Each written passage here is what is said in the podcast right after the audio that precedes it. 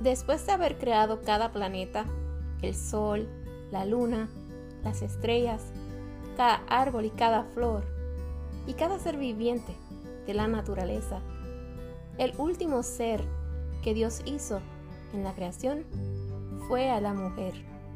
Y creo que fue su obra maestra. Tanto hombres como mujeres fuimos creados a la imagen de Dios. Y nosotras, las mujeres, fuimos creadas con características y atributos únicos que se nos otorgaron desde el momento en que fuimos concebidas y cuando nacemos. La semana pasada hablamos acerca del primer hombre, Adán, y discutimos las cualidades que hacen al hombre exclusivamente hombre. Hoy hablaremos acerca de la mujer, la primera mujer, Eva, y las cualidades que la hacen exclusivamente mujer.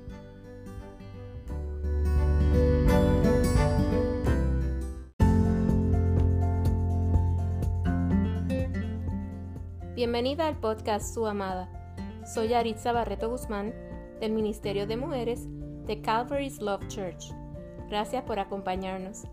Este es el segundo episodio de la serie titulada Regreso al Jardín, viviendo el diseño de Dios.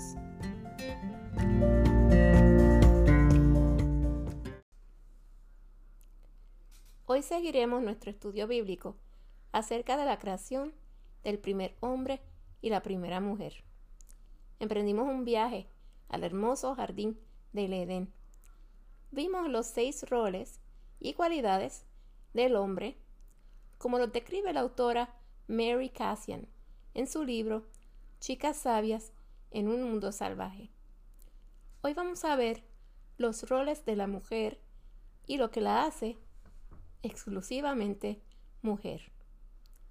Dios creó a la mujer del costado del hombre, para que estuviera hecha del mismo material, igual al hombre.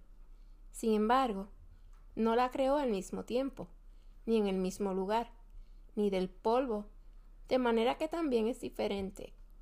Hombre y mujer son iguales y distintos. Dios los hizo para que se complementaran. Ya hemos visto seis puntos de complementariedad que podemos observar en la creación del hombre.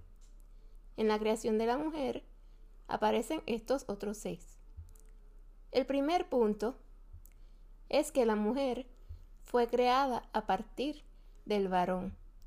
Dice Génesis capítulo 2, versos 21 al 22.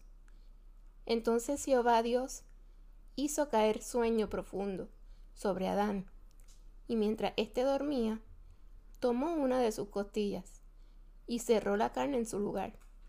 Y de la costilla que Jehová Dios tomó del hombre, hizo una mujer.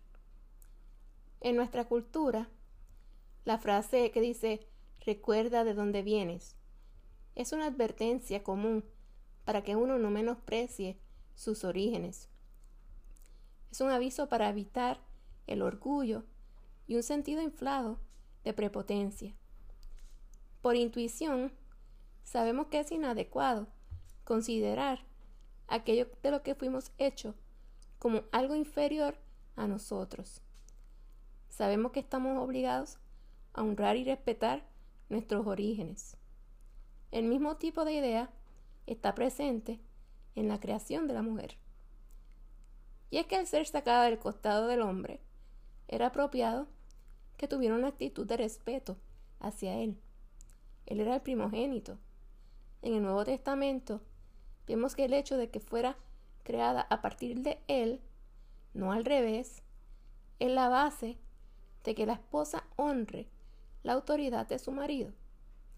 Primera de Corintios 11 del 8 al 10 dice porque el varón no procede de la mujer, sino la mujer del varón, por lo cual la mujer debe tener señal de autoridad sobre su cabeza por causa de los ángeles. El punto número dos es que la mujer fue hecha para el varón. Génesis 2.18 dice, Y dijo Jehová Dios, no es bueno que el hombre esté solo, le haré ayuda idónea para él. El segundo capítulo de Génesis nos dice que la mujer fue creada para él, es decir, a causa del hombre.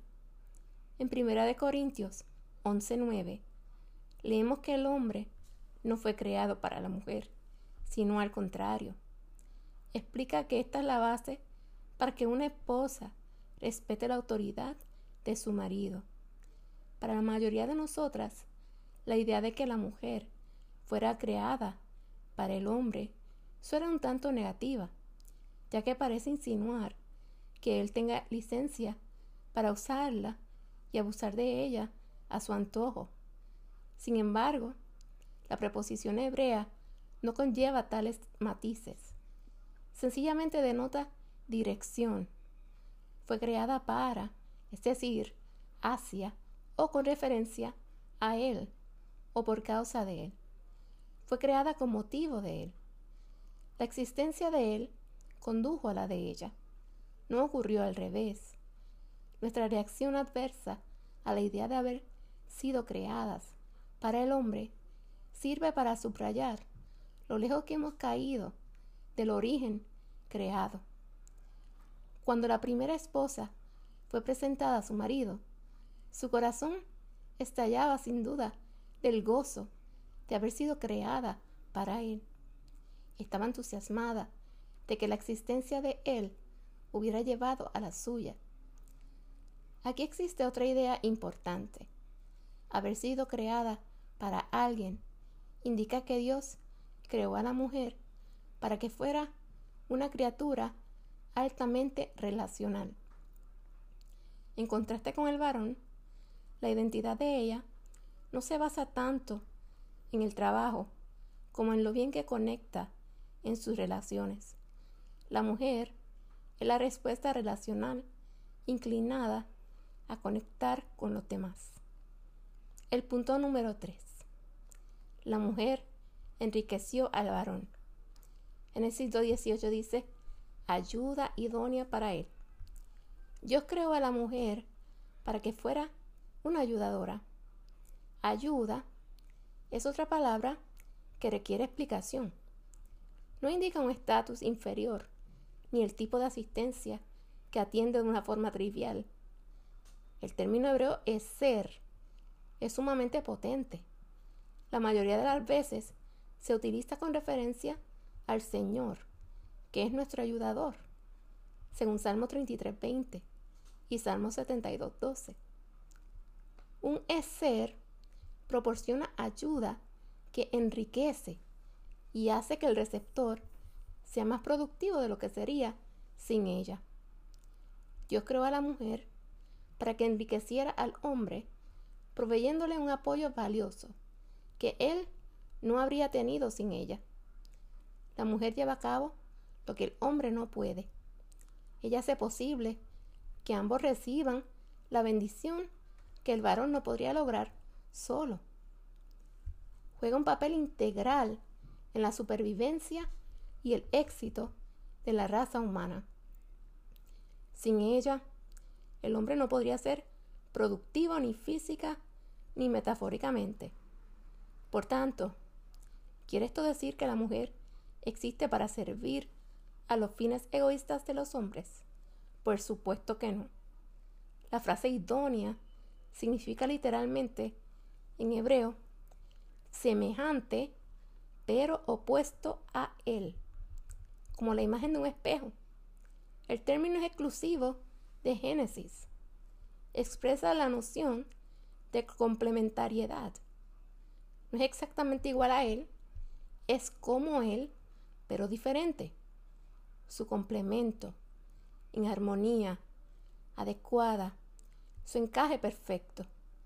Es una ayudadora, pero lo más importante es que es una ayuda junto a Él. La parte junto a Él es de gran relevancia. El propósito de que la mujer ayude al hombre no tiene que ver con exaltarlo. No se trata de Él. La ayuda de ella contribuye a que ambos logren un propósito mayor, más noble y eterno, mucho más grande y significativo que su propia existencia. Ella lucha junto a Él con el mismo propósito por el que Él lucha. ¿Y cuál es ese propósito? La gloria de Dios.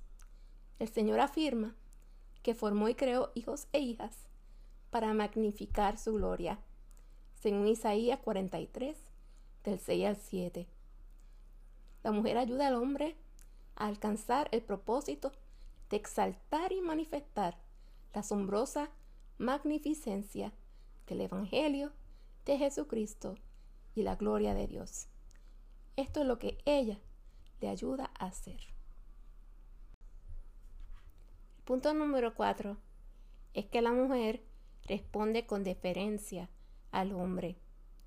Génesis 2, 22 al 23 dice, Dios, esto parafraseado, ¿verdad? La trajo al hombre. Dijo entonces Adán, será llamada varona, porque del varón fue tomada. Creo que el primer varón y la primera hembra supieron por intuición cómo comportarse. Él sabía lo que significaba ser un hombre. Ella sabía lo que suponía ser una mujer. De modo que cuando el Señor presentó la esposa al esposo, el hombre estalló de forma espontánea en un poema que expresaba el amor extasiado y el deleite, que al mismo tiempo demostraba su comprensión intuitiva de la naturaleza de su relación. Le puso nombre a la mujer, cumpliendo así su responsabilidad de iniciar y dirigir. Ella respondió gozosa, con deferencia. Para ambos era la manera natural y hermosa de comportarse. Cuando Dios presentó Eva a Adán, no vemos que ella se hiciera cargo de la situación y que dijera, espera un momento, Adán, gracias, pero yo misma me pondré nombre. De hecho, seré yo quien se ocupe de poner nombres por aquí. He pensado en un nombre fantástico para ti. No, no, eso no fue lo que sucedió. La cosa no fue así. Adán y Eva actuaron según la inclinación que Dios les dio. Él inició. Ella respondió.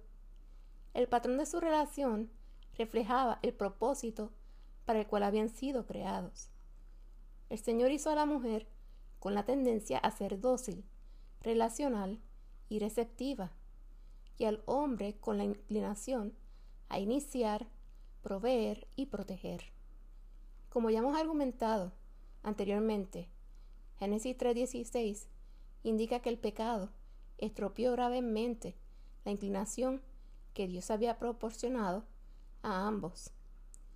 El pecado torció el deseo positivo de la mujer a responder con docilidad al hombre y lo convirtió en el deseo negativo de resistirse y rebelarse contra él.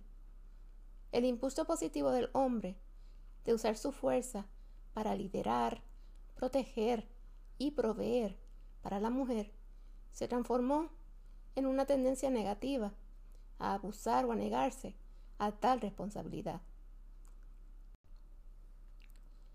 Cuando una chica actúa sin sabiduría, la vence el deseo pecaminoso de ir en contra del orden creado y dominar de manera egoísta al hombre. Como la mujer de Proverbios 7, se convierte en aquella que realiza la búsqueda y exige que sea él quien siga el liderazgo de ella. La chica que actúa sin sabiduría tiene tendencia a dominar.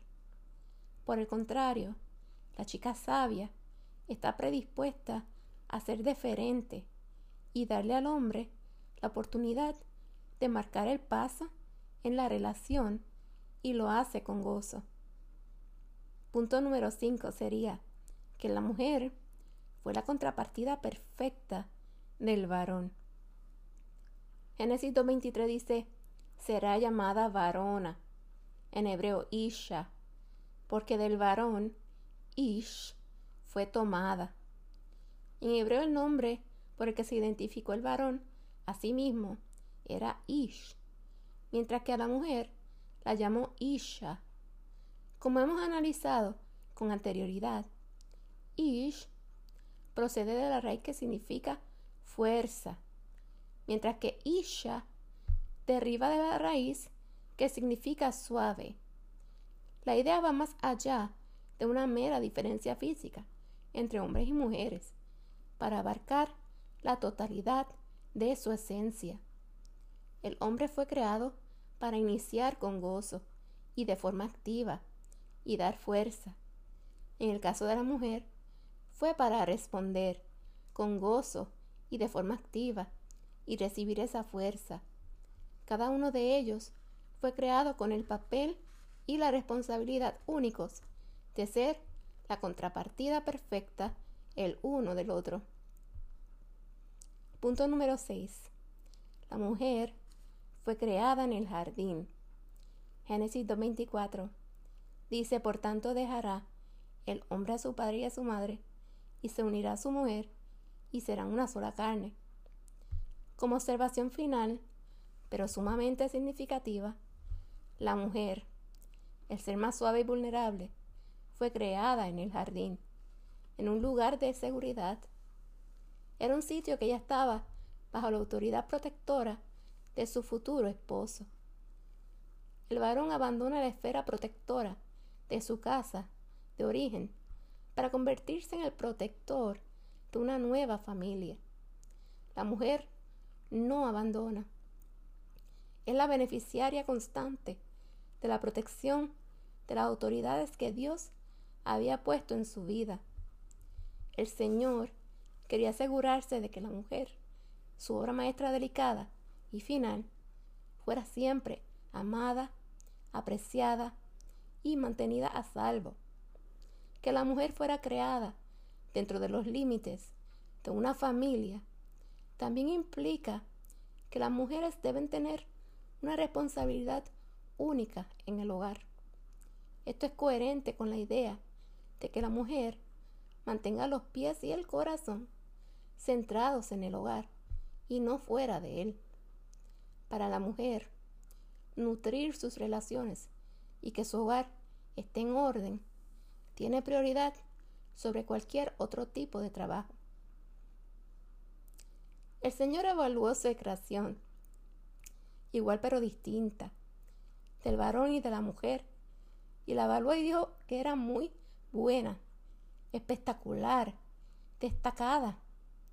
¿Estás de acuerdo con él? ¿Lo sientes así? Intentas alinear tu vida con el diseño hermoso y único para la mujer que él pretendía que fueras. O tal vez tomas la pluma con aire desafiante y garabateas sobre los planos de su diseño original. Cuando pensamos en los roles, con frecuencia cometemos la equivocación de pensar que tratan principalmente de aquello que hacemos. Es cierto que tiene influencia en lo que hacemos, pero definen la conducta y no al revés. Las personas pasan por alto la idea eh, cuando acometen debates interminables sobre el comportamiento específico, como por ejemplo a quién le corresponde sacar la basura cada uno de nosotros quiere tener una lista de lo que debe y no debe hacer. Pero la realidad es que la Biblia no la proporciona. Los, roles hablan de lo que Dios pretendía que fueran el hombre y la mujer cuando los creó. El Señor sabe que resolveremos qué es lo que debemos hacer cuando entendamos quiénes deberíamos ser. Una chica a la que le gusta un chico y quien es insistente y siempre anda tomando la iniciativa en su acercamiento al chico. Cree que su forma de perseguir a los muchachos es una conducta sana y adecuada para una jovencita. Si una joven así continúa su patrón de relacionarse con los hombres, ¿en qué tipo de relación piensas que va a terminar? ¿Crees que su forma de actuar está acorde con el tipo de mujer que Dios quiere que sea, piensas que terminará teniendo un marido que asume su responsabilidad recibida de Dios de ser un hombre. O quizás acabará llorando sobre el hombro de alguien en el futuro porque se habrá dado cuenta de que su esposo es un debilucho. Habrá llegado a la conclusión de que su esfuerzo por ser ella quien llevara los pantalones en la casa es agotador y frustrante porque no encaja con lo que Dios pretendía al crearla. ¿Es tan mal que una mujer llame a un hombre? No. ¿Es incorrecto que ella tome la iniciativa de vez en cuando?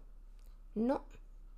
Sin embargo, si su patrón de conducta habitual es que sea ella quien persigue y él el perseguido, es poco probable que esto cambie cuando la pareja se case.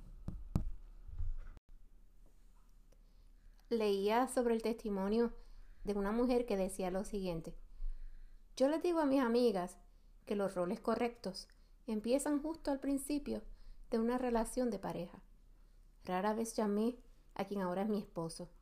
Solo devolvía la llamada cuando él me había telefoneado a mí, o si había una buena razón para hacerlo. No le escribía mensajes de texto con frecuencia. Esperé que fuera él quien me invitara a salir. Esperé que me declarara su amor antes de confesar el mío. Esperé que me diera un beso. Esperé que fuera él quien sacara el tema de casarnos. Esperé a que me lo pidiera. Me mantuve atrás para que él pudiera dirigir. Quería a un hombre que fuera un hombre en nuestro matrimonio. Mujer lista, te comparto un consejo para ti, mujer soltera o casada, que me escuchas, que quieres ser una chica sabia. Deja que sea él quien dirija. Espera que él tome la iniciativa, física y metafóricamente. Refrénate. No te precipites. Dale la oportunidad de dar el primer paso. Acoge de buen gusto, de buen agrado su liderazgo. Sé que los hombres de hoy están infestados del pecado de la pasividad. Esto se debe principalmente a su naturaleza pecaminosa, pero también en parte a que las mujeres los han empujado fuera del asiento del conductor y se han apoderado del volante con descaro. Sé que muchas mujeres suspiran porque su marido dé un paso adelante y sea un hombre. Lo que le aconsejaría a todas ellas que han tenido que llorar sobre los hombros de una hermana o amiga piadosa es lo siguiente. Reclamar tu feminidad es la mejor forma de que un hombre reclame su masculinidad. Vivimos en un mundo quebrantado por el pecado, de modo que esto no resulta fácil. Sin embargo, la chica sabia inclina su corazón a aceptar su papel como mujer y a seguir el diseño de Dios. Descubrimos que Dios creó al hombre y a la mujer para que fueran iguales y a la vez distintos. La diferencia en nuestra anatomía refleja que fuimos hechos de forma distinta. Lo que significa ser un hombre es diferente de lo que es ser mujer. La pregunta que vamos a explorar justo ahora es ¿por qué? ¿Por qué creó Dios a varón y hembra? ¿Por qué creó el matrimonio? ¿Por qué creó el sexo? No podemos abordar el significado del sexo fuera del contexto de lo que significa ser un hombre o una mujer, y tampoco fuera del contexto del matrimonio. Masculinidad, feminidad, matrimonio y sexo están relacionadas de forma indivisible. Su significado se cruza. Como verás enseguida, el significado es un misterio al que Dios se refirió desde el comienzo de los tiempos, pero que no reveló hasta la muerte y la resurrección de Jesucristo. ¿Sabías que el Padre tenía la muerte y la resurrección de Jesucristo en mente antes de crear el mundo y todo lo que en él hay? Antes de crear al varón y la hembra, tenía un plan para redimirlos. Pablo lo deja claro en Efesios, capítulo 1, versos del 4 al 11. Señala que Dios planeó exhibir su gloriosa gracia adoptándonos en su familia. Planeó llevar esto a cabo por medio de la muerte y la resurrección de Jesucristo, el amado. Este era el plan divino antes de la fundación del mundo. Cuando empezó a crear al hombre y a la mujer, ya tenía en mente el maravilloso plan de Jesús, muriendo para redimir a su iglesia esposa. Ya tenía pensado el matrimonio que tendría lugar entre Cristo y la iglesia al final de los tiempos. En el primer capítulo de Génesis, vemos al Creador hacer una pausa de reflexión antes de su mayor acto creativo final. No le cabía la menor duda de lo que iba a hacer. Había decidido su plan mucho antes de la fundación del mundo. Ya estaba en movimiento. A su palabra, las galaxias y los planetas, el sol y la luna se habían formado y alineado. La tierra había madurado y se había llenado de vida. La tierra había producido vegetación. El cielo, el mar y la tierra hervían con todo tipo de criaturas vivas. Todo estaba en su lugar. Todo estaba preparado. Todo conducía a este momento. Y este instante apuntaba a otro lejos en el tiempo, pero eternamente presente en la mente de Dios. La relevancia de lo que estaba a punto de hacer era más profunda incluso de lo que los ángeles podían imaginar. Iba a crear el ser humano y lo haría varón y hembra.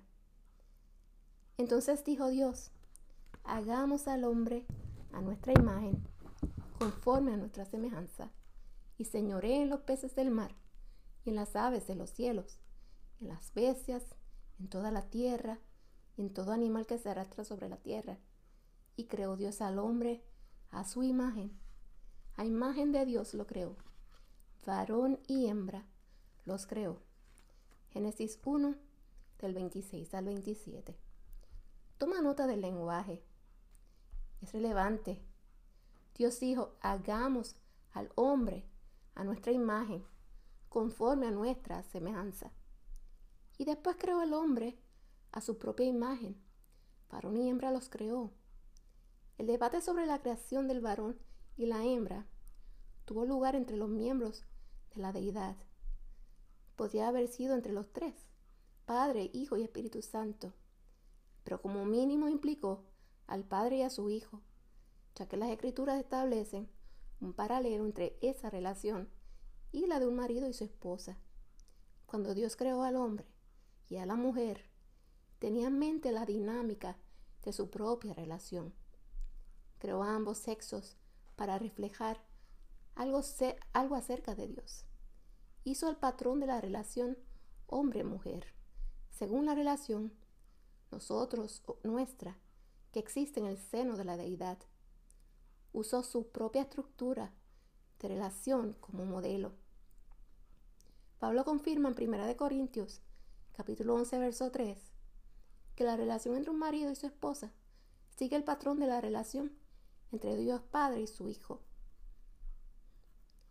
Dice, el varón es la cabeza de la mujer y Dios la cabeza de Cristo. Dios creó el matrimonio a propósito, para que reflejara la estructura de jefatura que existe dentro de la deidad. Sin embargo, también creó el matrimonio y el sexo para reflejar algunas otras verdades sobre la Trinidad.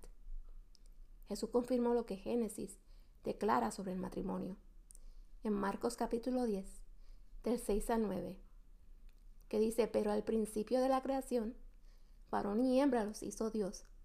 Por esto dejará al hombre a su padre y a su madre, y se unirá a su mujer, y los dos serán una sola carne. Así que no son ya más dos, sino uno. Por tanto, lo que Dios juntó, no lo separe el hombre. El matrimonio trata de la unión, la comunión, el compromiso, y la familia. Y todas estas cosas apuntan al carácter y a la naturaleza de Dios. El matrimonio implica unión. Trata sobre la unidad de dos individuos. Dos se convierten en uno. El término uno recalca la unidad, aunque reconoce la diversidad dentro de ella. La misma palabra se usa en la famosa Shema de Deuteronomio, capítulo 6, verso 4, donde dice, oye Israel, el Señor uno es. Jesús usó el mismo lenguaje. Yo y el Padre uno somos. En Juan capítulo 10, verso 30.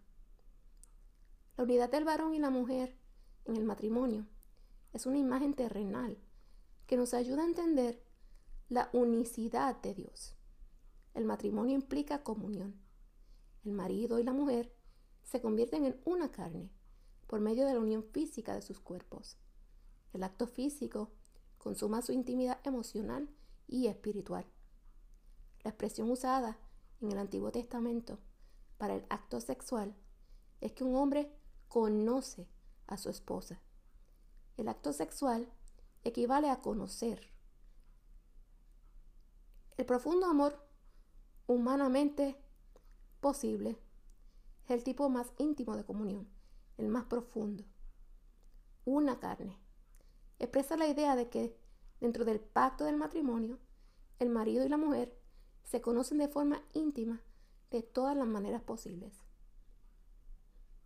Así como el Padre me conoce y yo conozco al Padre, como dice Juan capítulo 10, verso 15. Y como dice Juan 14, 20, yo estoy en mi Padre y vosotros en mí y yo en vosotros. Juan describió la intimidad entre Dios Padre y el Hijo de esta forma. El unigénito Hijo que está en el seno del Padre. Juan 1.18. Los términos conoce y en el seno indican que el Padre y el Hijo experimentan una intimidad divina. Su relación es la más estrecha comunión. En el matrimonio, la comunión da testimonio de la intimidad espiritual divina entre los miembros de la Trinidad. El matrimonio implica compromiso. El hombre se compromete a abandonar a todos los demás y aferrarse a su esposa. El término significa adherirse de forma permanente. El vocablo hebreo se refiere a soldar una pieza de metal a otra para siempre. Se usa en Job 41, del 15 al 17, para describir lo estrechamente unidas que están las escamas del cocodrilo. Este tipo de unión del marido a la mujer es un pacto eterno, orquestada por Dios. Dos individuos se unen de forma indivisible. La indivisibilidad del matrimonio, del marido y la mujer, es para dar testimonio de que el Padre y el Hijo son algo inseparable, según 1 Corintios 8 del 4 al 6, y que Cristo es uno e indivisible con su iglesia, según Colosenses 1, 18. El matrimonio significa familia. El marido y la mujer establecen una nueva unidad familiar. De ella nacen los hijos. La relación familiar es un símbolo que nos enseña mucho sobre Dios, sobre la relación que un padre tiene con sus hijos. Nos ayuda a entender la relación entre Dios Padre y su unigénito Hijo, la enormidad de lo que supuso para el Padre sacrificar a su Hijo y lo que significa para Él adoptarnos como hijos suyos, según Romanos 8:29 y Galatas 4, del 5 al 6. En Romanos 1:20, Pablo arroja más luz sobre la razón por la que Dios creó hombres, mujeres, matrimonio y sexo. Declara, porque desde la creación del mundo, las cualidades invisibles de Dios, es decir, su eterno poder y su naturaleza divina, se perciben claramente a través de lo que Él creó. ¿Qué nos dice esto?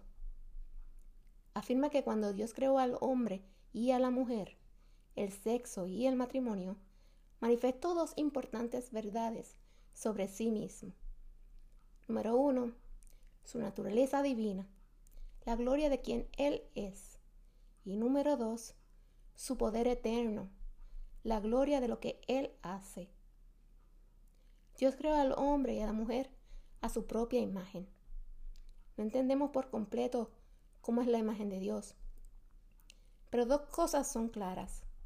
En primer lugar, ser creados a su imagen nos proporciona una dignidad, un privilegio y una responsabilidad enormes. Nos ha coronado de honra y gloria y nos ha dado autoridad sobre la tierra. Es un encargo impresionante poder hacer nuestras cosas en la vida diaria y mientras tanto reflejar la imagen del Todopoderoso. Y esto conduce a lo segundo, que es gravemente dañada y a veces es irreconocible. Qué desastre hemos hecho de esta asombrosa dignidad. La imagen de Dios en el hombre está gravemente dañada y a veces es irreconocible. Suplica ser redimida, transformada, una especie de recreación. Y lo más sorprendente es que Dios estampó esta visión y esta esperanza en los seres humanos desde el principio mismo, antes incluso de que hubieran pecado. Cuando Dios creó al varón y la mujer, proporcionó una lección práctica, una parábola, por así decir, de todo su plan redentor. Masculinidad, feminidad, matrimonio y sexo son mini lecciones que proclaman el Evangelio, según Colosenses 1.23. Cuentan la historia cósmica sobre el esposo que amó tanto a su novia que murió para redimirla y de lo maravillosas que serán un día su boda y su unión. Como leímos en la narración de la creación, Dios solo les dio una sola instrucción, una regla a seguir para vivir en aquel hermoso paraíso, en el jardín del Edén, aquel hermoso lugar donde ambos tenían todo lo que pudieran necesitar y gozaban de una comunión especial con Dios. Solamente tenían una regla, que no comieran del árbol de la ciencia del bien y del mal, porque al hacerlo ciertamente morirían. En medio del huerto habían dos árboles. Uno era el árbol de la vida y el otro era el árbol de la ciencia del bien y del mal. Dios hizo al ser humano con la capacidad de escoger, lo que muchos llamamos libre albedrío. Al leer el relato de la creación en Génesis, nos damos cuenta de que, lamentablemente, la elección del ser humano fue la de escuchar las mentiras de Satanás y desobedecer las instrucciones de su Padre Celestial, el Creador del universo, poniendo en duda su sabiduría y su bondad. Antes de la caída y el pecado original del ser humano, tanto Adán y Eva gozaban de una intimidad y comunión especial con Dios. Cuando Jesús vino a la tierra para cumplir su plan y promesa de salvación y redención del ser humano, Él hizo posible que esa relación y comunión que había en el principio con el Padre Celestial fueran restauradas. Apocalipsis 22:14 dice, Bienaventurados los que lavan sus ropas para tener derecho al árbol de la vida y para entrar por las puertas en la ciudad. Jesús cubrió la vergüenza de nuestro pecado y nos vistió de su justicia a través de su preciosa sangre que derramó en la cruz del Calvario. Cuando creemos en el Señor Jesucristo, somos lavadas y purificadas. Y sólo así podremos entrar a esa ciudad celestial cuyo arquitecto es Dios la nueva Jerusalén, aquel hermoso lugar donde finalmente todo será restaurado y gozaremos de la comunión íntima que el Señor había diseñado para que vivamos con Él por la eternidad. ¿No te emociona pensar en ese gran día en que entraremos a la nueva Jerusalén para morar con nuestro Rey de Reyes por siempre? A mí sí y espero que a ti también te anime. Vamos a orar. Oremos Padre Celestial. Gracias por haberme creado de la manera que lo hiciste, tan única y especial. Escogiste que fuera mujer, para que junto al varón podamos darte gloria y reflejar tus virtudes y tu gran amor y compasión. Confío en tus propósitos eternos. Te ruego me ayudes a discernir y escoger siempre el bien y la vida. Quiero vivir libre en tu verdad y en obediencia a ti, pues quiero agradarte y serte fiel. Tú eres mi amoroso Padre, siempre quieres lo mejor para nosotros tus hijos. Perdónanos si hemos creído las mentiras de este mundo, que tanto desprecian tu sabiduría y se desvían de la verdad de tu palabra, de tus preceptos y de tus designios, tanto para los hombres como para las mujeres. Dirígenos, Señor, por el camino del bien, para hacer tu voluntad, que es siempre buena, agradable y perfecta. En el nombre de Jesús. Amén.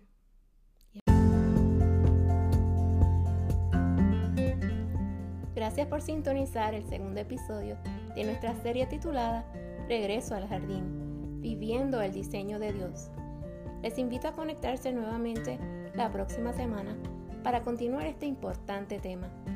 Para más información sobre este ministerio, busca la página de su amada en las redes sociales o búscanos en Facebook bajo CLC Women's Ministry. Dios te bendiga.